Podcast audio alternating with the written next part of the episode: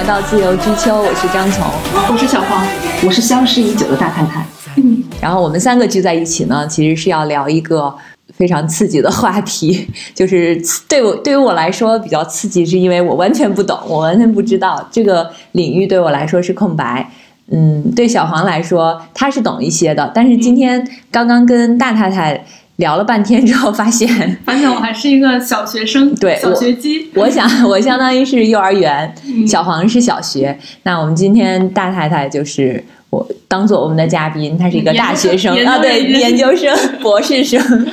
讲了半天，我们其实今天想讲一下那个粉丝经济。对我们，因为最近小黄和大太太他们同时在追一个综艺，叫什么？创造营二零二一。对，啊，创四在坊间就讲创四，所以今天要聊一下，就是让大太太来给我们科普一下。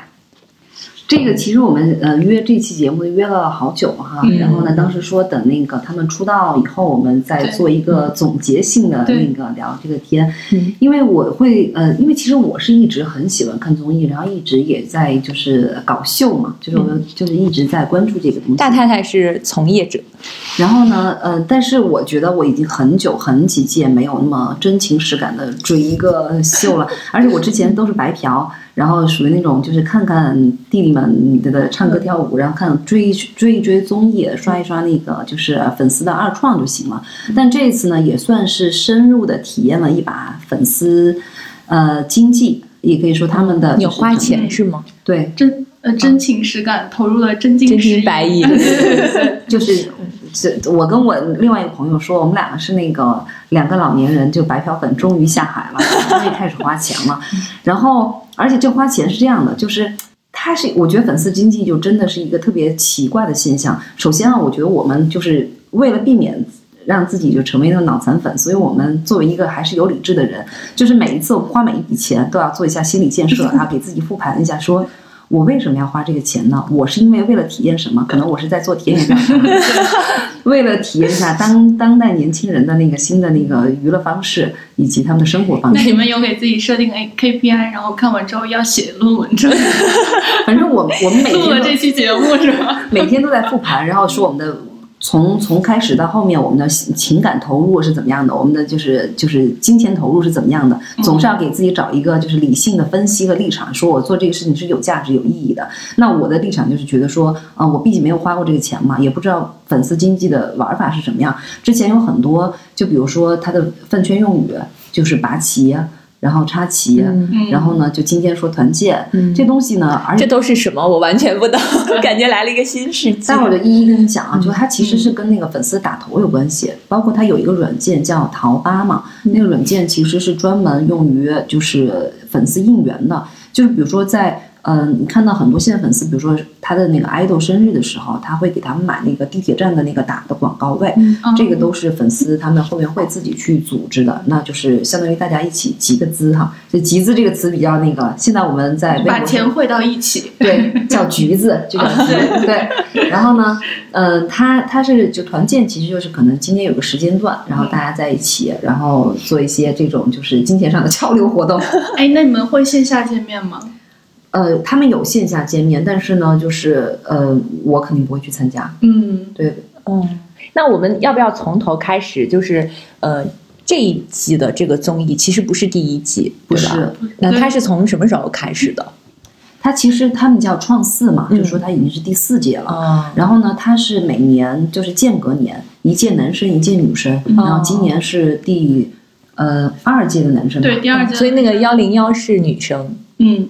单数是女生，然后双数都是男生，这样子应该是吧？对，它是这个节目是腾讯的嘛，嗯，然后另外一个就是其实优酷也有，它以少年之名也是。呃，类似的选秀节目，但是可能比较糊，大家我也没看。优酷优酷的综艺真的是太糊了。嗯，他的那个街舞还哦，街舞除了街舞，然后呢，还有就爱奇艺的是《青春有你》，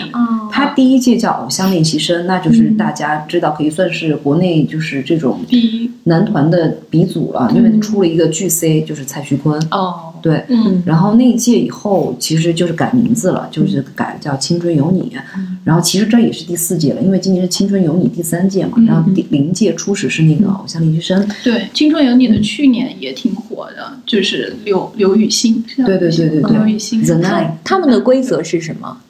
他是一百个、一百或一百零一个，就是那个练习生。然后呢，他主要的能力是以唱跳为主，因为他是男团的选秀嘛。然后呢，就从这个层层选拔，一直选到最后出道。青春有你是九个人，嗯然后那个创造营是十一个人，嗯，这些人就组成一个现实男团。他们可能会跟就是这个平台方签一个就是协议，这个大概是一年半或者是两年的一个约。他们因为他们其实在之前都分属于不同的经纪公司，然后他们如果成团了，就组成一个临时的团，一起参加团综，然后举办演唱会，然后嗯、接一些代言活动。挣一波快钱就撤。对对，有一些曝光机会，曝光机会都是基本上是平台哎给。那如果这两年之后呢，他们就解散了吗？解散了，就各自发展这样子。那他们的粉丝呢？比如说你你们并不是说一下喜欢这么多人，而是喜欢其中一个，是吗？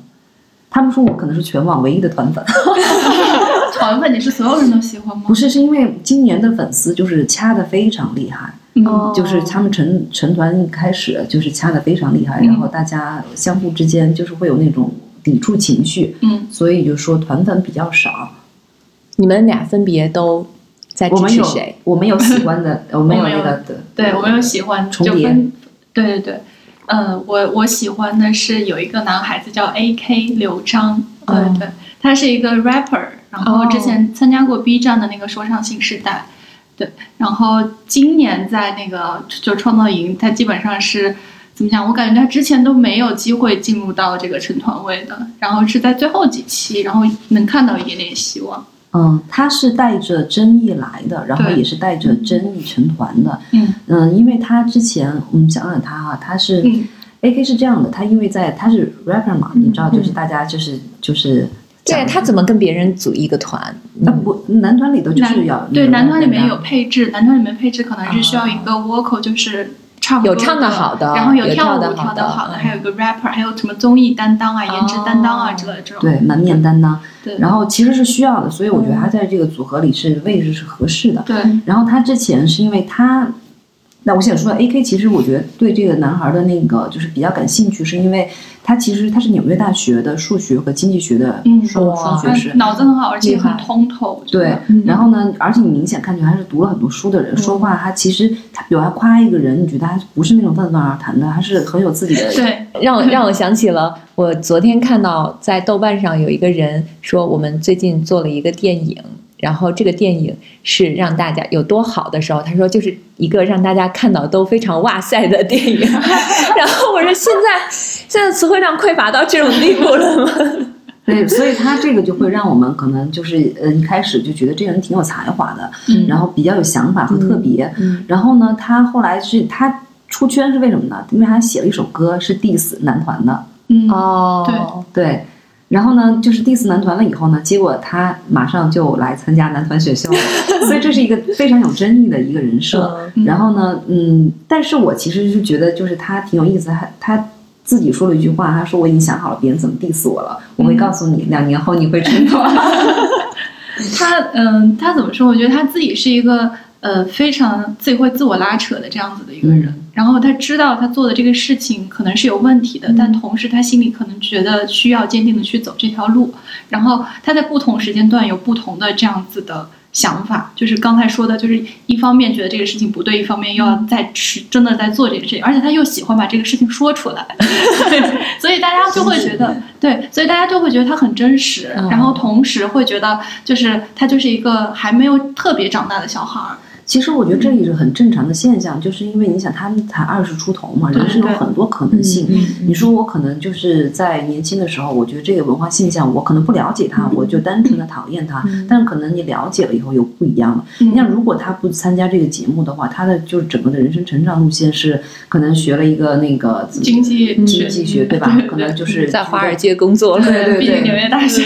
对，然后那你看他的就是可能跟选秀跟成为明星这个事情是完全不搭边儿的事情，所以我觉得如果人生有这个可能性去尝试一下，我觉得挺好的。嗯，对，而且我觉得他挺勇敢的，并且他自己因为自己的真诚，在两个节目，一个是《双上新时代》，还有一个是就是创四，都交到很多好朋友。对，然后创四这一块的时候，就尤其陈团夜，他在《双上新时代》的他的之前的那个地下的说唱圈的 bro 都在给他投票，然后所有人，就是我感觉大家都在做一些之前自己可能不耻的事情，对但是很有意思，感觉像整体的说唱新时代的团建一样。对。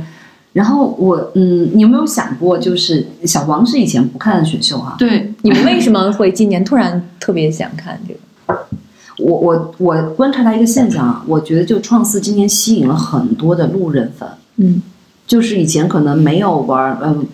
我像我是可能就是就是本来就看你是资深综艺粉，我觉得厉老师占了很重要的一部分。对，今天就是说一句话哦。今年的选秀就是那个青三、创四和利路修，对厉老师是真正的就是出圈了。因为其实我们说粉丝经济或者选秀经选秀这个文化现象，它其实是非常垂类的。就是当你在这个身身在其中的时候，你觉得你所有的人都喜欢你家哥哥，嗯但实际上你放到更大的那个就是场面来看，其实知道没有那么大，知道他们的人也很少。对对，但利路修是对，连我都知道他。我觉得利利路修才应该是那个微博百万支持。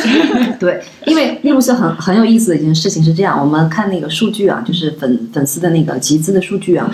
就是它的路人盘非常大，然后就是因为我们看客单价嘛，就是比如说、人均呃花了多少钱？人均花了多少钱？对一般都是在一百，就是一百左右。嗯，然后或者是 A K 其实比较少，A K 他们说粉丝比较呃废啊，这是枪妈自己的自嘲自嘲啊，就可能在二十多块钱。然后丽老师是人均只有四块，然后但是他的挡不住他的粉丝，他的粉丝的基础非常大。我说很多人可能是跟其他人投的时候顺便支呃顺便支持他一下，嗯嗯，就是它数量特别大，但是它单价特别，就是相对来说比较少，但是总的那个量都是还是比较高的。对，而且它成为了一个文化现象。我之前看了有一个那个复旦大学的教授讲那个利路修现象嘛，他说就是现在大家都在讲内卷嘛，嗯就是这个社会是崇尚竞争的，但是有一个人跳出来，他不想竞争，对，你就觉得他是个世外高人，而且就是至少你可能做不到他那样，但是其实他的这些所作所为是你非常，嗯、怎么说推崇的。嗯，而且我看了一个就是 B 站 UP 主的一个心理的，然后在说李路修，就是他是一个自自我非常认同、自洽的人，他觉得他自己做的这些事情是就是 OK 的，没有问题。然后呃我虽然没有在好好练习，但是我在另外的自己的事情上面是。就是是是是会努力的，但是我这个事情我不喜欢，就是不喜欢。嗯，同时呢，他还会，他还不是那种自私的人，就是他还会去照顾到队友，说我这个舞我要起码把它跳到基础线的水平以上，就不能拖累队友，就所以他才会、可能才会就是受到这么多人喜欢这样子。然后说到这个，我们再分析一下，就说为什么这一届的就是创四，我觉得做得很好，以及吸引了很多路人盘，大家是真情实感的来追这个节目。我觉得跟他这次的节目的设置其实是创新很有很大的关系，因为其实你你刚刚说的，你看我们所谓的就是综艺节目，它其实是有故事线的嘛，嗯。那个故事线不是说像影视剧一样给你写个脚本让你照着念啊，它其实是会，因为每个选手都会配一个秀导，秀导其实就是跟你聊天，然后大概摸一下你的就是人物性格以及你的呃成长的历史，然后他在这个呃他的跟你聊天的这个过程当中掌握了你的人设，在他的节目的设置当中，他会设计设计一些环节，让你的性格在这个自然的环境当中去发酵。就真人秀节目的设置，他不是真的，你看这两个人。有 beef，不是说我们就设计你们要这样打，你们要这样吵，这样就很假了。但是呢，他知道你们俩之间性格是不对付的人，但是我故意有一个赛制让你去竞争，有可能这个事情就会发酵出来，再加上后期的一些剪辑，就能把这个这个情节点剪得很大。然后呢，我想觉，我觉得这次他做的好的就是他做群像，嗯，对，就是尤其是第四期，对他做群像做的非常的丰富，而且呢，他是我觉得他是抓准了每个人身上的一个标签，人设标签，他是围绕这个人设标签来做的。其实你看利路修他那个下班这个事情，以及 呃他想下班，以及他那个就是其实嗯又。除了自己不想成团，但是在这个队伍里，我还是要干好我自己的这块事情的这个人设标签，是在他的剪辑的过程当中，你觉得是梳理的非常清楚的。嗯你能看到节目组背后在剪剪辑这个人物的思路。嗯，然后我嗯，我觉得有一个就是那个我觉得值得一提的就是，我觉得他整个节目设置设置的很好的地方，就是在于第一期的初舞台，就是陆定浩他们那个糖嗯，果糖果超超甜齁甜，对，然后呢，当时是因为陆定浩他们这个是他是参加第一届偶像练习生的，算是一个嗯。就是所谓的回锅肉嘛，就是参加过几届选秀的，一直在这个大浪淘沙的这样的一个人。他们出来以后，但是呢，你以为他会给你一个特别炸裂的舞台，因为他的练习时长比较长嘛，嗯但是最后他们给了一个还是那种男生可爱啾咪的这种感觉，对就让大家觉得啊，你就给我看这个。然后，所以他们那一届的，他们那一期的潮那个初舞台是被群嘲，还嗯炒上了热搜。对，再加上就是美娟，就韩佩泉的 reaction，那就是。啊堵嘴，对对对，所以我我看我入这个节目的坑，就是因为在 B 站看到了，就是 B 站的 UP 主去说在嘲讽这这一期上半期的这个节目，对嗯。但是呢，就是而且第一期就是整个的那个观感都不太好。对。嗯，大家会觉得，首先我们导师不是特别专业导师，对都是综艺咖，对吧？对。然后其次是那个选手，大家觉得这一期的选手颜值普遍，，你要被我们这个掉进公司去。就就这初印象和初印象，整体看起来是这样感觉。然后好像舞台又没有很炸裂，而且大家会觉得怎么会选那么多外国人嘛？而且外国的弟弟们都比我们国内的弟弟们就是实力要强劲，就觉得大家觉得就是政治观感觉不太好。然后呢，就是第一次顺位发布，顺位发布就有人淘汰了。嗯，对嗯，前面都没有人淘汰，对，前面没有。对，对。前面就是那个第一次公演，就每个人都可以去表演，表演完了以后，后来就开始那个嗯。第一次顺位淘汰，第五期，就是第五期。第五期他们当时那个糖果超甜就有几个人走了，嗯。最后他们在就是告别的时候，然后就是大家流着眼泪又把这个舞再跳了一次。你嗯，知道这个就是一个 callback 嘛？嗯然后而且第一次是大家觉得很尬，但第二次你看到他们每个人的那种一个很每个人实力可能就是有限嘛，可能每个人的那个。你不得不说，面对这个问题，有些人可能天生是是适合这个舞台的，嗯那可能到最后的时候，他们的友情，他们要告别了，他们再跳，带着眼泪再跳一次这个舞。那个那个节目那天这一段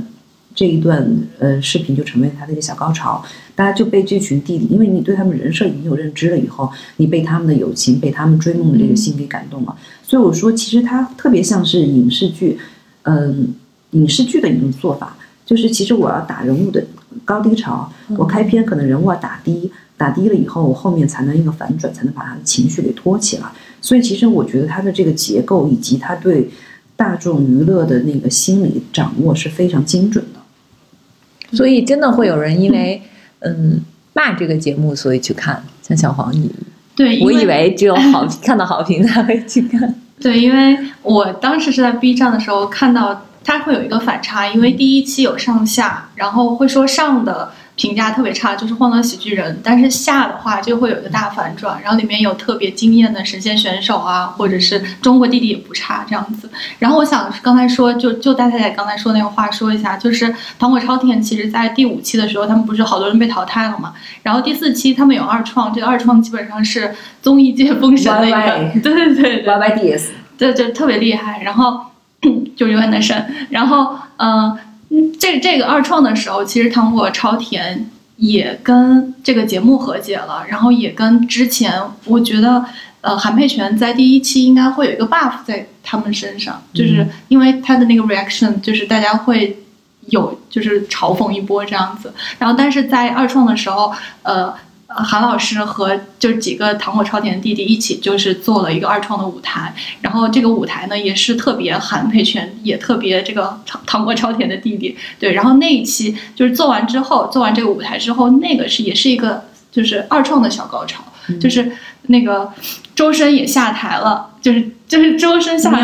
对对，周深下台了，然后呃，他周深当时就是。嗯，怎么说呢？就是用他的娃娃音，然后说了一句话，然后导致全员大型反组现场。对，就是是一个，我感觉他是就是这这个这仅仅是这条故事线，他就做了好多个起伏在。对对。然后还有一个，刚刚一直说韩佩泉，然后我也想说一件事情，就是我觉得这次韩佩泉这个人物，就是韩佩泉无论他的舞台怎么样，我一定会给他投票的，因为我觉得他是比较有政治意义，他是替少部分人说话的一个人。嗯因为你而但是你看他的表达也非常的就是他这条故事线也非常的完整。对，他其实是一个那个抖音博主吧，嗯他是嗯就是那个反串嘛，那个他是叫以前叫韩美娟，然后当时大家都觉得他来是节目为了吸吸粉，因为他就是一定是喜剧人的那个角色，嗯而且他跟这个圈子其实隔得很远，所以呢他可以。没有什么所谓的利益输送嘛，他可以想怎么说就怎么说。嗯。一开始都说韩佩泉太喜欢这张嘴了，就因为他很敢说。嗯然后呢，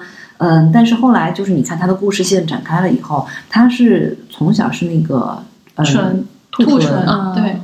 然后呢就是好像是被父母遗弃吧，嗯，然后是他奶奶把他养大的，嗯。然后呢就是从小也受到了所谓的那种就是校园霸凌吧，嗯然后也没什么朋友。他一直说的一件事情就是，他来参加《创造营》这个节目，跟他的童年和解，是弥补了他的童年的缺失。因为他以前是没有朋友的，他没想到他这在这个地方能交到朋友。嗯他有一个让我特别感动的一个瞬间，就是他们第一次的义工舞台结束以后，他哭了嘛，他在后台哭，他说我长得丑，我上镜不好看。就是你，你知道，就是就是替那一刻，我觉得挺心疼他的。嗯而且后来我觉得，就是节目组给他除了他喜剧人的这个标签以外，我觉得节目组在这个人设上给了他很多的延展空间。嗯就是他每一次就是在那个淘汰的时候，他有他写小作文，但是节目组都是很。就是我觉得还是很诚意的，把这个时间给到他了。就他会说，就是我要为就是像我这样的人发声，他们也有逐梦的权利。所以当时我就说，这是一个对于我来说是一个政治议题，嗯就是他这样的人，他是代替少部分人发声的人。那我觉得无论他怎么样，他只要有发声的机会，我就一定会支持他。嗯，嗯，对，而且我觉得他是就是，呃，怎么说呢？他是一个，嗯、他后面的故事线其实是会带有更多的影响力的这种角度来说，就是他可能并不是只是一个欢乐喜剧人，而是说他可以影响的，就是进去一个韩美娟，出来十个韩美娟，捐这样化对对对，集体捐化捐化这样子，就是还有，我觉得刚才说的这个政治议题还是挺不错的，就是呃，少数人其实也可以影响更多人这样子。嗯，那你们是从什么时候开始花钱的？就为什么要给他们要你要花钱做什么？嗯，他花钱其实是这样，他花钱是为了送他出道嘛，其实就是买奶票，因为他其实有几个免费的渠道是在嗯腾讯的这官网上个规则是什么？就是你要给他投票，他才可以。这个是等于是大众投票是？嗯然后呢，他是投票还是民选？嗯、当然每次都会说其实有资本进场啊，但是它其实是呃它的规则是一个民选的规则，就这些偶像都是大家投票投出来的。嗯你像超女时代，大家是用短信投票嘛，嗯对他现在换了一个渠道，就是他是买奶，叫所谓的奶票嘛，嗯。就是今今年的那个小蛮腰是他的那个赞助商，嗯。所以呢，就是有特定的那个款的那个小蛮腰，你撕开它的包装，它有二维码，你扫就可以投票。哦，嗯，他也可以投免费票，但是免费票的话，你就是需要去给各个的平台拉新，就比如说去给那个腾讯，然后去在腾讯，然后加他的呃什么会员呀之类的，然后他就会有更多的投票资格。反正就是各种就是薅羊毛嘛。他比如说你可以补投，就加那个什么投票 buff 嘛，然后就可以，比如说我前几天没有投，我可以就重新补回来。对然后他投票，我其实开始投票是因为，嗯、我第一个投那个花钱的那个选手是那个何一凡，嗯因为何一凡我说带着一点那种情节嘛，是因为他是很早之前是跟蔡徐坤他们在一个团，他于根莹他们是一个团出来的，就说很早就十几岁的时候你就看到这个小孩在舞台上，然后现在。是他，你对他基本上是养成系的那种，是吧？但是其实我以前没有特别关注他，我是看蔡徐坤的，我考古蔡徐坤的时候顺便考一下他，但是就是对他有一点就是那种所谓的熟悉感嘛。然后就是就是你你也知道，现在他也二十多岁了，就是你从看十八岁到现在，其实他人生没有一个，就在他的这种所谓的选秀舞台上没有一个特别强的那个特别好的一个规发展吧。嗯所以你觉得，你像他们都算是回锅肉，就一直在这种选秀流转于各种选秀节目里起起伏伏，最后都没有出道，没有成团，或者成团了，团糊了，又重新来选秀，嗯你就还挺想支持一下弟弟的。然后，所以我就当时去加了那个他们的那个，就是各种什么奶票群啊，然后就是各种的那个呃后援会，就就嗯。专门组织你那个集集资的一个投票。的一个地方。然后呢，后期是因为我有个朋友是比较资深的枪妈，嗯。然后呢，枪他妈，枪妈就是 A K 的支持者。对 AK 的粉丝，对对对，然后呢，他是说每次都是说你顺手请他喝杯咖啡吧，因 为花不了多少钱哈、就是就会顺手，然后让我呢就是进了就是这个就是知道他们这个是什么怎么运作的。到后期就是 One Peak 阶段，我不是投的是张家源嘛，嗯，然后就进了那个所谓去拔旗嘛，那我就刚好讲拔旗这个东西，我之前也不知道啊，就是一直看到那个超话里有讲什么拔旗、插旗什么。对，这都是名词解释，来解释一对下。它这个就是嗯。它其实是为了，就是以有一些就是大额的一些呃粉丝，他为了可能这些人都已经上班了嘛，他有这个经济实力，他为了就是吸引那些小额的那些粉丝来花这个钱，所以他设立的一个标的，就比如说如果有。假如说我们最小额是十块钱，那我就说在这半半个小时之内，有一千个人，嗯，投十块钱，那我就加码，我出多少钱？嗯。最高是就是有大家最喜欢的是最有吸引力的叫一比一，就比如说你们投到一万，我就出一万，嗯所以粉丝们有一个口号叫“大家快来薅富婆的钱 这有点像对赌了。对，这是在什么平台做这个？”。之前有另外一档节目，他们当时呃粉丝后援会出了一个事情叫惩罚粉丝，这个事情就已经被那个官官方点名了。嗯，就是粉丝后援会就只代表他们自己的一些行为嘛。他们当时有催票行为，就说今天我们要就是嗯、橘子多少多少一个份额，然后呢，但是没有达到，嗯、所以呢说就是让粉丝们在那个那条微博下面领罚。然后惩罚有几种，然后其中就比如说去投票、去买买奶啊、之类的，然后很多人就开始就是已经就是接受这个惩罚，嗯大家觉得这个行为已经有点儿超常了，嗯所以当时这个事情被那个官媒点名了，然后所以呢，就是哎，这个那是被举报了吗？还是官媒怎么知道这个事情？我不是有可能是举报，嗯有可能是就是就是比如所谓的对头嘛，嗯，对对家粉丝举报之类的，嗯然后这个就是有一波就是被殃及了，所以 AK 他们的那个后援会都被关闭了，嗯然后就是在你不能说提到就是团建就集资的事情所以有个词叫团建。嗯，今 今天我要团建了啊，几点了？真的是团建了啊？开始就是要要干嘛干嘛了。嗯然后呢，就是就这么一个事儿。然后后来就是就是也集资这个事情就变得很尴尬。以前是直接甩链接，现在微博上也不让甩链接了，嗯，你会有一些小黑话是吗？小黑话。然后呢，以及就是暗恋，哦，嗯，嗯有些暗恋，反正就是比比较敏感。但是反正这个东西吧，就是我觉得这个事情还是一个边缘地带，一个灰色地带，就是不知道哪天会发酵出来。那如果就是你们把钱都出了，怎么去监控他后续怎么用这个钱呢？它是这样的，它其实后援会吧，其实后援会工作也挺繁累的。嗯它有一个真的是为了爱啊，它有一个数据组，就是大家其实会慢呃定期会公布我们这个钱是怎么花的，以及花到哪儿了。然后呢，还有一个就是以后你如果作为一个监管嗯、监管人，你可以申请进入他后援会的一个监督嗯、呃机构。嗯这个的就但这个也你不是随便申请就能去的，你也是花钱花到一定额度，你可以申请进入那个监督组，然后主要就看他们的公布的账户信息以及投票信息，你是不是买了这么多奶，对不对得上？之前反正我了解到的情况是有一些后援会会出现一些问题，嗯所以就会嗯会确实是那个对不上账的问题是存在的。嗯嗯，而且是因为因为有脂粉嘛，然后脂粉的话，是不是他们就会有比较多的时间去做这件事情？嗯，除了时间，还有说职业粉丝是真的能挣钱的。嗯，就是这个是有点夸张，我了解到的这个东西是有点夸张。他们怎么赚钱？哦，就是一直跟着明星拍照片，就可以把这个照片卖出去。就是这样的对他们的物料，这些都是有些有有一些媒体是要收的，而且就你你以为好像就追星就是追一追，人家是真正追成职业了。而且他们怎么操控舆论，怎么催票，他们有一套自己的特别，我觉得公关公司都应该跟他们学一学。对，嗯所以但是但是有问题，你看现在就是嗯，这这次成那个成团出道以后，现在就是开始开始很多粉丝开始查票了。嗯，就开始就是大家有余力了，特别有一些就跟平台啊，所以我觉得腾讯这次看他这个公关跟牵连这个事情，他公关怎么做？如果你就真的是公信力不够强的话，我觉得会影响你下一届的，大家不愿意花这么多钱了。因为所而我再延伸一个事情，就是现在我能理解为什么很多粉所谓的偶像失格嘛，就是所谓的防塌了以后，那么多脱粉了以后，就是变成黑，黑子的人，嗯。我觉得是因为这些人，他真的是，你想，我知道的有些学生，他们为了就是投票，可能一天要做十二个小时的数据，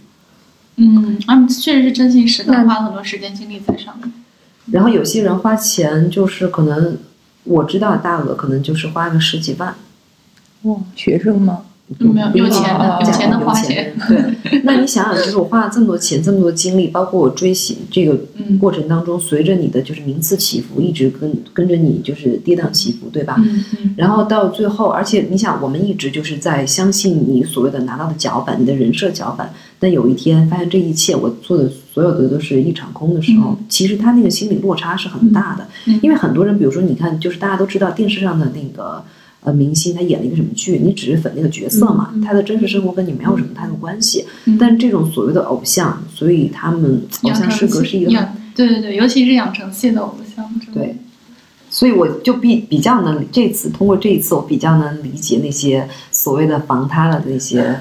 粉丝的愤怒。嗯，哎，小黄，你有没有这种感觉？就是成团宴以后，你有没有一段短暂的虚无感？有啊有啊有啊，就是我感觉成团宴完了之后就哎也没有什么好看的，然后就跟就跟就是之前奥运会奥运会结束之后，就 因为你每天都会蹲在电视机之前看这个东西，然后都每天都会有竞技感，然后每天都会真情实感融入进去，但是这个东西结束了一段时间之后就落落落空了，所以我马上就入入了新时代。开始考古了，对因为因为他这次节目做的比较好，就是除了他每周六晚上不是就是正正片嘛，但是他周一到周日都有不断的其他的衍生节目的更新。他有档节目我觉得做的非常好，就是叫《迎人进入二次元会变成笨蛋》嘛，他这个是橘子娱乐做的一档衍生节目，它完全可以当成一档就是综艺节目了。因为它大概是一个半小时，中间做游戏，然后玩狼人杀，然后在这个过程当中，每个人的性格就真实性格有个淋漓尽致的展现，然后很多我们磕的那个 CP 都是在这个节目里出来的。他们对他们就是其实除了要比赛之外，然后还要去拍声广，然后还要去参加这些节目，但是对他们来说是一个曝光了。但是其实我我跟我朋友我们在聊嘛，我说其实我。宁愿他，因为我喜欢张小元嘛，他就说，嗯，张小元挺不错的，但是呢，就是一定要好好努力，因为他确实唱，因为这次成团了以后，很多人觉得他不配那个成团位嘛，就觉得他可能唱跳上还差一点。但是我就是对于一个妈粉来说，我觉得我希望他能保持一个健康的身体，因为之前有路透就是说他在决赛那一周的时候都经就是去医院了，然后还有有人拍到他吃那个速效救心丸，因为他们基本上可能每天就真的只能睡两三个小时。那对，然后另外就是我觉得一个比较有意思的点，就是因为我们这次粉的其实都不是实力最强的那一个，然后对，然后其实这次没有巨 C 啊，没有巨 C，对，所以就是大家就喜欢的是各有千秋，嗯，巨 C 就是像蔡徐坤那样子断断层出道的这种，然后。嗯，我觉得一个很重要的原因是群这节目组的群像真的做的特别好，就是除了他们自己的，比如说你要选爱豆，正常要选他们的能力，就是他们唱跳 rap 的 实力，对。但是其实呃，在有更多衍生节目和节目组更多的这个这个人物线之后，你可以看到这个弟弟都是好弟弟，就是这种感觉，对。我就是还有一个，我还后来后来关注到的一个就是选手叫林默嘛。其实我是从他的那个 vlog 里头关注到他的。我是因为他跟 A P 关系好关注他的。就是当时我一开始在正片里，你觉得他就是一个喜剧人的形象，但是呢，就是你在他的那个就是 vlog 里头，他是个衍生节目嘛，然后每天每周三会放。然后你就会觉得他是一个非常敏感、有艺术天分的一个小孩儿。他当时就是我们一直说那个，我我看他那有一期 vlog，看了以后就特别想哭。你觉得特别有想法嘛？他当时做那个行为艺术，你知道那个对视嘛？那个特别有名的那个，他当时做了一个这个这个。然后还有就是做他最有名的四个点的设计。他说你把一个东西钉到墙上，不是要在四个角上敲四个钉子嘛？然后呢，他说。所以我就画四个点儿在这个物品上，这个东西就是我的了。他在那个舞台上，他就会随手拿一个笔，然后或者说就是一个意念中的笔，然后告诉大家。然后画了四个点儿，然后在舞台上就说这个就属于我的了。然后他最后有一期就放那个风筝，他们在你你想个意象啊，在一个游泳池，但是那游泳池是空的，他们在那游泳池里跑放风筝。最后的时候说我们把它放生吧，那个风筝好像是一个章鱼吧。然后最后看那一集，然后最后把那个风筝线剪掉，就是那个拍出来以后特别有那个电影的质感，然后就真的就代表了青春年华，就是你你就真的只有十几岁的时候，你才会有那种在游泳池里放风筝，然后最后说我们要把那个风筝放生，嗯。就让特别感动。对，就是呃，李默是一个，然后像力丸也是，力丸我看我看了他就是一期类似大岛日记，就他自己的 vlog 这种，然后他是把就是他们的主题曲会有很多段，然后他去找他的。在这个创造营里面的朋友们，根据他的朋友们的各个特征，然后给他们去做一个编舞。然后力丸是日本的一个，就是跳舞非常好，就很很厉害的。就是说，日本今年来了好几个教跳舞的老师。对对，两个，其中一个力丸和赞多。然后他是一个编舞师，然后他编舞的时候就是在脑海里编舞，他习惯就是躲在一个非常小的角落里面，然后编编舞，然后脑海里面编舞，然后手舞足蹈这样子，然后。整个编完之后再去教给大家。然后我刚才说的那一期 vlog 就是，嗯，最后呈现的是一个特别，我觉得那是另外一种二创了，算是很好看。我看了那期，对对对。然后根据每一个人，比如说刚才我们说，像有一个男孩叫博远，博远和力丸都是二十八岁，在他们这一批人里面算是年龄比较大的了。就他们自己自称老东西。对对对。然后呃，力丸给他编的那一段舞，就其实很小的、很少的一段，就两句歌词这样子。那段舞就是。呃，老人拄拐杖去跳这个，就是他们创造营的这个主题曲。对，他就给每个人根据他不同的性格去做这件事情。就是他也是一个艺术家，我也挺喜欢的。然后说到博远，我们就讲博远。其实一开始，我说实话，我是没有就是在嗯初舞台时，我没有怎么看到过他，因为他不是一个特别标准的一个男团选手嘛。我觉得他长得很像木村拓哉啊。然后他也是个日本人吗？他日语说的很好。他应该在日本训练过，他中国人啊，中国人，中国人，贵州男孩，贵州的，对对对，我我我我以为是川渝的，因为今年川渝出了很多人，嗯，然后他是后来就是有一点，就是他，我已经因为就是我们说嘛，二十八岁，其实因为年龄对于男团来说是一个真的是个门槛儿，因为到了一个年纪以后，他其实他的职业。生命就比较短暂，而且体力也跟不上，这样没有 脑力。你学真的是吃青春饭。这我跟你讲啊，就每次我看他们跳舞的时候，觉得他们怎么那么笨啊？这这动作做不好。我觉得这舞我看几遍我都会了。然后我真的还买了，花钱买了一个那个这个舞的教学视频，跳了一下。我好难啊！就就是你脑子记不住，就那个动作你你记不下。眼睛会了，身体不会。对。真的金多多还是不行，这是真的吃青春饭的。然后博远是因为他就是有这个人设嘛，就一直不停的就就一直不停的参加选秀，然后一直没有出道，然后不知道说这条路还该不该坚持下去。他最后出道了，出道了，一个好的结局。对，然后他他其实也是一个，就是因为他年龄在这群男孩子里面会比较大，然后所以他整个是一个大家长的，就是男妈妈这种形象。对，然后呢所以你看，我们刚才说的好多人，其实他都有自己的一个还蛮鲜明的标签在。他们如果出道之后，就是可能要有两年的时间来表演啊、演出啊什么的。那这之后呢？两年之后吗？嗯，两年之后就就是各自发展，他们就。比如说年龄大了，他不能再成，就是做这种偶像了。他们一般都做什么？这个问题是这样，就是嗯，我们说其实，嗯，中国目前现阶段它的男团是一个伪男团的定义，因为它没有一个让男团真正的展示的一个舞台。其实之前爱奇艺做过一个那个打歌的那个什么，一个节目，就说其实，在韩国它有那种舞台，就是男团可以唱跳，你可以有个。有一个收视的一个渠道嘛，但其实，在那个国内是内娱是没有这个渠道供他们发展的。所以有一句话说，就是选秀出道就是出道即巅峰，就是那是他们最火的时候。那一般这种情况，男团有三条路可以走。如果你唱歌唱特别好，你可以发展成一个职业的歌手。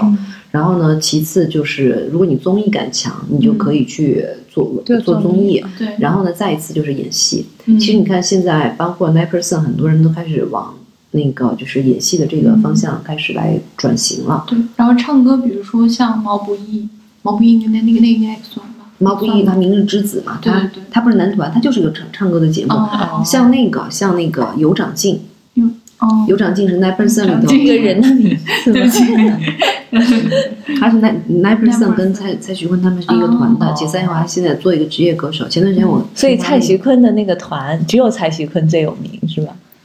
我觉得是在路人盘，对对对，路人盘，因为就我就是路人。对，但但是蔡徐坤是这样，他有个破圈点，就是为什么路人会知道他？他有个破圈点，这个破圈点不是特别好的一个破圈点，嗯，是因为那个虎扑嗯，当时他们那个所谓的直男，当时也是 diss 偶像，然后呢，把他那个当时有一段自我介绍，还打篮球的那个对对对，就是剪成了一个特别鬼畜的一个视频。他的出圈点在这儿，因为他那个唱跳 rap 其实特别出圈嘛，有嗯名。然后 NBA 当时，我觉得他俩互蹭了一下流量，就是，就因为 NBA 这个事情，好像是代言还是怎么样的，但他不是正统的代言，因为我一个 N NBA 的一个朋友说，他不是那种，他是直形接代言，象大使对对对他是形象大使，不是直接代言人。就像现在就是现在是这样的，品牌品牌挚友，嗯对他或者是现实的，可能这个季度的就跟你签个约，对他周杰伦那个是好像是因为他的微博粉丝最多，还是他的什么哦粉丝最多？然后周杰伦的粉丝不干了，然后要超话了，对对对，我记这个我记得。，就觉得让你看看老东西们 还是有实力的。我说粉丝啊，对对对对，对，嗯，然后演戏的都有谁？就他们真的会演得好吗？演戏这个是他们可能有些不是科班出身嘛，我觉得演戏可能还是需要磨练的。你不能说他第一部戏就一定演得多好。以赛蔡徐代练。坤，蔡徐坤有那个表演的作品啊，是在他出道之前，叫《才不会被女孩子欺负呢》。什么？然后我记得像孟美岐好像之前也参与参加过什么《演员请就位》之类的这种综艺节目。他们他他演了诛仙，哦，对对对对是，但是在行业内，大家会觉得 idol 和那个演员是有弊的嘛？嗯就是嗯，idol 有个问题，idol 其实你觉得每个人都长得很好看，嗯但是他们很依赖就是 idol 的妆发嗯以及造型。所以，当你演戏的时候，其实需要你比较素颜或者符合那个角色形象嘛。嗯其实很多人会在这个阶段，你会发现啊、他跟职业的演员其实是有区分的。嗯，好像在韩国，就是爱豆想要转型成演员还挺难的。对我刚才想说，感觉我们现在越来越跟就是我们的邻居 很像有点相似了。嗯对对对，而且好像就是在韩国，idol 的地位是比较在娱乐圈里是比较低的。低的，对嗯对对，因为他们也盛产 idol，就是物以稀为贵的话，它是它还是这样，我觉得还是它是一个工业化的生产，嗯造型很很容易，对对它有一条标准化的知识，是一个人都可以给你打造成明星，嗯所以它的那个就是不那么稀缺。年轻人都想去做练习生，从很小就开始。而且更新换代很快。嗯，对，因为他们不是也有刚才说了有一个有大榜，有不光是一个，他们有几个电台不是都会有大榜节目吗？嗯然后我们当时我当时追追 Big Bang 的时候，还会去看这个。而且他每年还有什么那个晚会嘛，对妈妈的对对吧？对都哦哦，对，妈妈那个，但是现在就是内娱，确实是内娱，就是我觉得就是几个它的一个渠道啊，一个就是那个呃演唱会，嗯，然后呢一一次综艺，然后还有就是那个，而且综艺它不一定全部上齐，它是把你分成批次去参加不同的综艺，然后呢呃接着就是那个可能一些品牌的一些合作，一些商务代言。商务接商务这样子。我听说他们出道就手里有二十个商务资源，还是说签了代言？但我估计他可能出道就把这一辈子的钱赚到了，后面不需要奋斗。呃，他们这个看吧，就因为他们是分约嘛，就所以我觉得就是这个拿到艺人手里的，但是我觉得他这个吸引力，现在说嘛，注意力经济嘛，你只要有流量，其实你变现还是比较容易的。对，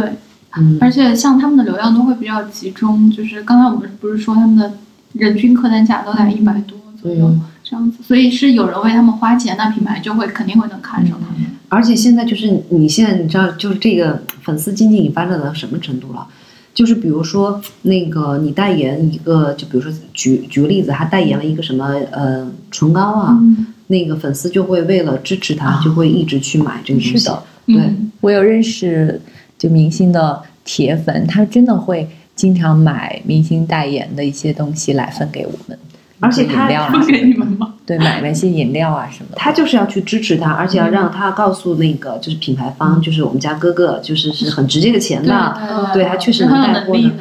然后你看，我们是做那个出版的嘛，嗯然后你知道出版那个杂志的一些销量怎么回事儿啊？啊，但是你知道现在就是就是很神奇的一件事情，就是现在如果他们上了时尚周刊的那个封面的话，嗯粉丝会就是集中去买，嗯，就是为了就像当时什么 TFBOYS 上了什么时尚杂志的时候，就对一定带量，嗯而且他要用粉丝要通过这个就是数据来嗯证明，就是我们家的这个就是我粉的这个 idol，他是真的很有实力的。但其实真的是一个圈地自萌的一个行为，可能他在更大的广对众程度上，他是没有那么强的那个就是号召力的。但是，但是因为粉丝经济这个事情，就是他对品牌也好，对艺人也好，他其实都是有一个非常直接、直观的一个变现的一个途径。嗯，但你想想，就是大家集资那个钱直接打给粉丝不好，打给艺人不好吗？是哦，但是可能艺人赚到的更多吧，你集的那点钱。我不知道现在在中国的就是像这种偶像是一个什么样子的生存情况。对，就我知道的，在韩国或者在日本的偶像，其实尤其是刚出道的，不是那么多人知道的偶像，好像不是很，他们生活是嗯，状况不是很好，挺挺穷的，其实，对对对嗯他们拿到的钱也很少，就很苦。因为前期前期他们做练习生是公司要给他们花钱的，嗯，所以他后边赚的钱都要还给公司，是这样吗？是，所以我刚刚想，就是因为那天我跟那个马老师，我们、嗯我就拉着他看节目，你知道，就是疯狂安利。但是我们就说到一个现象，就现在基本上，你看能出道的人，或者是说参加选秀的人，曾被当做练习生培养的人，都是非富即贵。嗯嗯是，就是那次家里面特别哦有山啊之类的这种。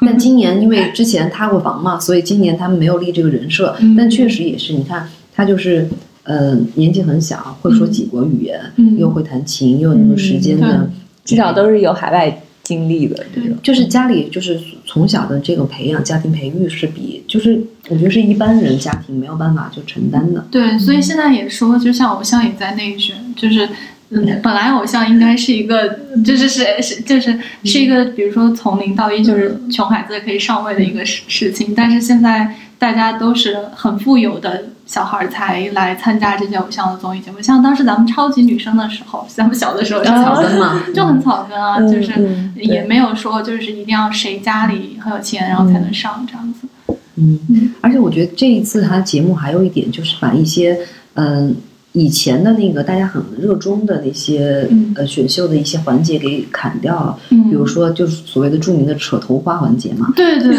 就是他 就是他们一定要制造戏剧矛盾点嗯冲突，嗯比如说我们要争，我们要为一个事情嗯争执，然后这个大家喜欢看嘛，才有戏剧点。嗯，它的点是在于以前他们每次，比如说我们分到一个舞舞蹈或者一个歌曲里头了，嗯。那我们有一个就是 C 位。嗯。C 位就是你是那个视觉中心位，嗯。就是你会有更多的表现机会，更容易被大家看到，嗯。所以呢，大家都要抢这个位子。然后呢，但今年就以前的节目是都是这样，把这个抢 C 位的这个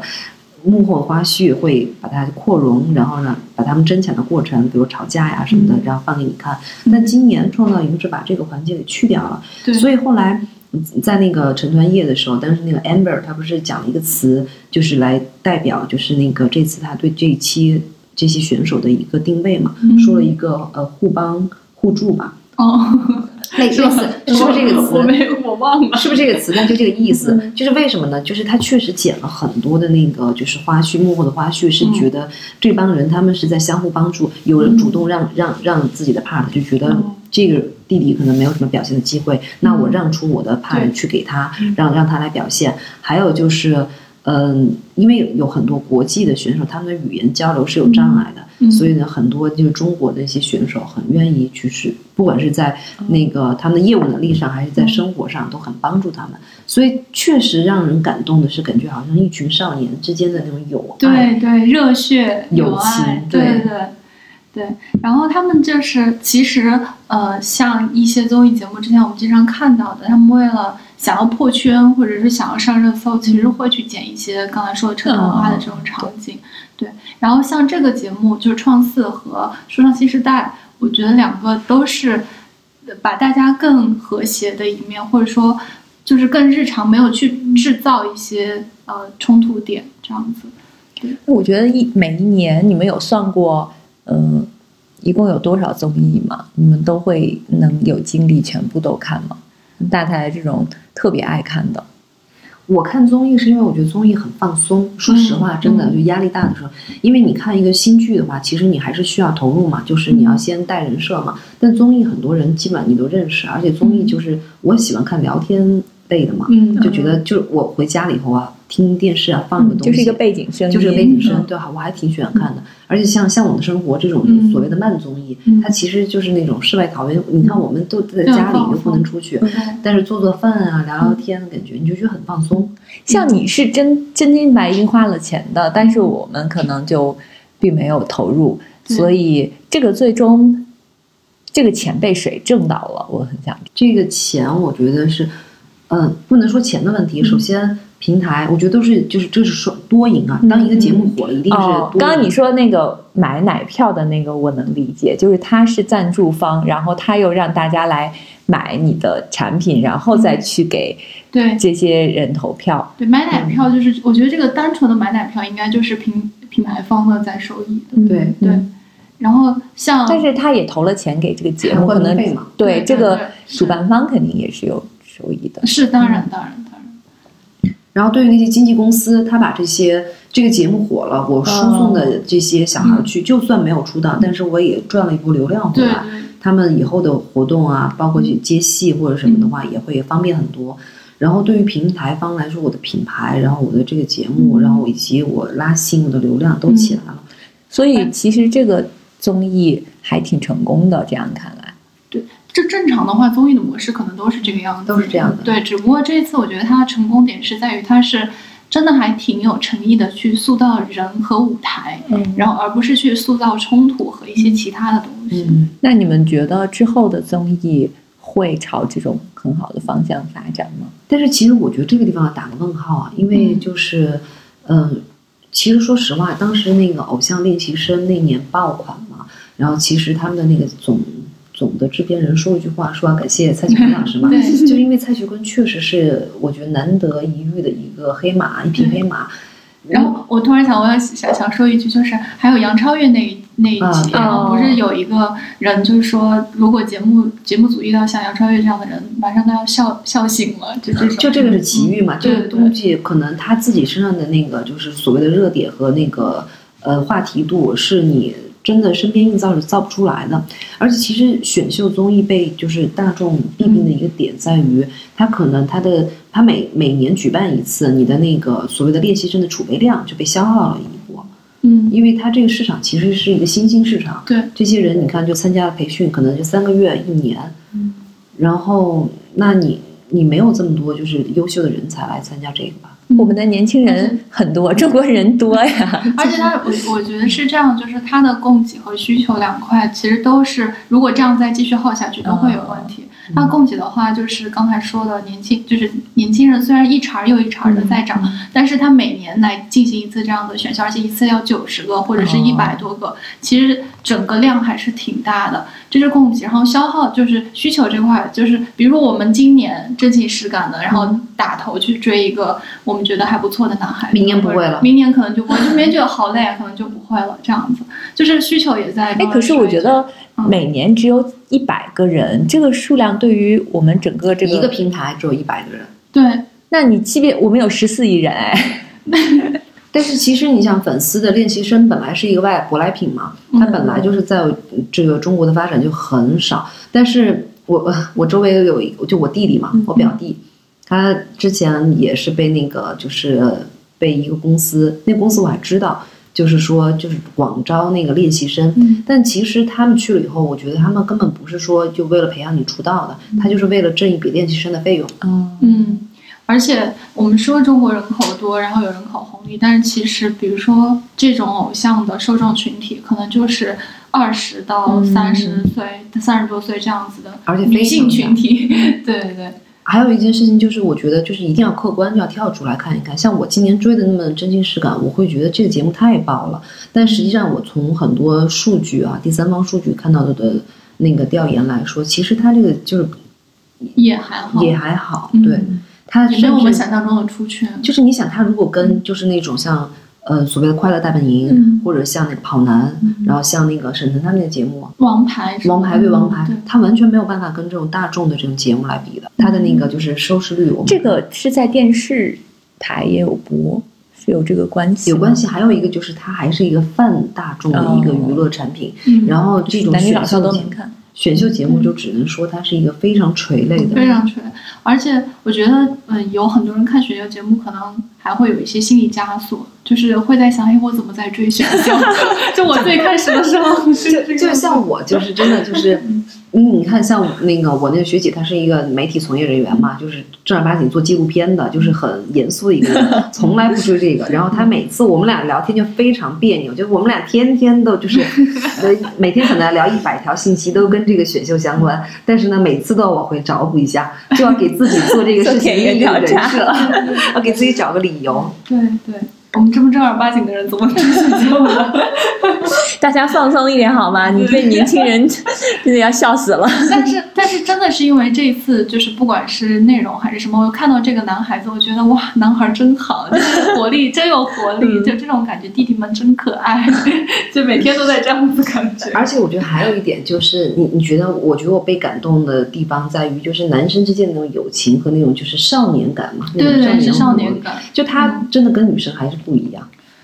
嗯。女生，因为我没有追过这样子大型女生的选秀，就是他所谓的那种，其实都是友情，但你会有些男生品质上的，以及那种就是那种义气感，然后以及那种当时那个张家元有句话，当时我就是我如果现在说出来，你们没有追他的人，你可能觉得这句话挺好笑的，但是你你知道，我当时被那个点打动，就觉得这句话我觉得一点都不假，就是他说要好好保护这个世界。嗯，就是一个十八岁的男啊，对，他是一个非常中二。你听，你这样热血笨蛋，就是这个这些男生就是热血笨蛋。对，但是你知道吗？你想他十八岁，然后你想他这个年纪，而且他，因为我不是一直追他的故事线，所以大概对他有一个了解。他说出这句话，我一点都不觉得他中二，也不觉得他那个就是很假，好像说怎么会说这么就是可能我们十八岁的时候也会说出这种话。你就是其实有点在他们身上寻求一种那种所谓的青春记忆吧？对对对。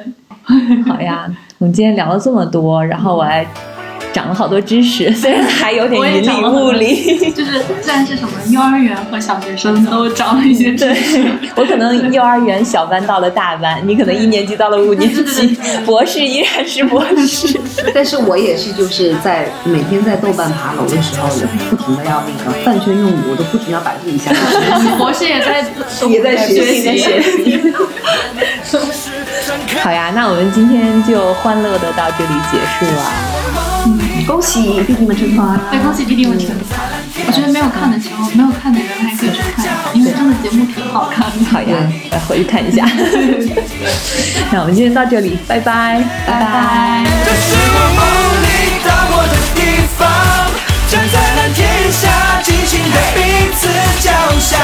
自由之秋是一档泛文化类播客节目，我们会在这里分享所见所闻、所思所想，从读书电影到美食旅行，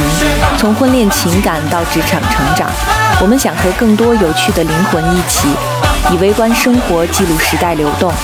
我们希望这里可以成为一部自由而真实的私人生活史，欢迎关注。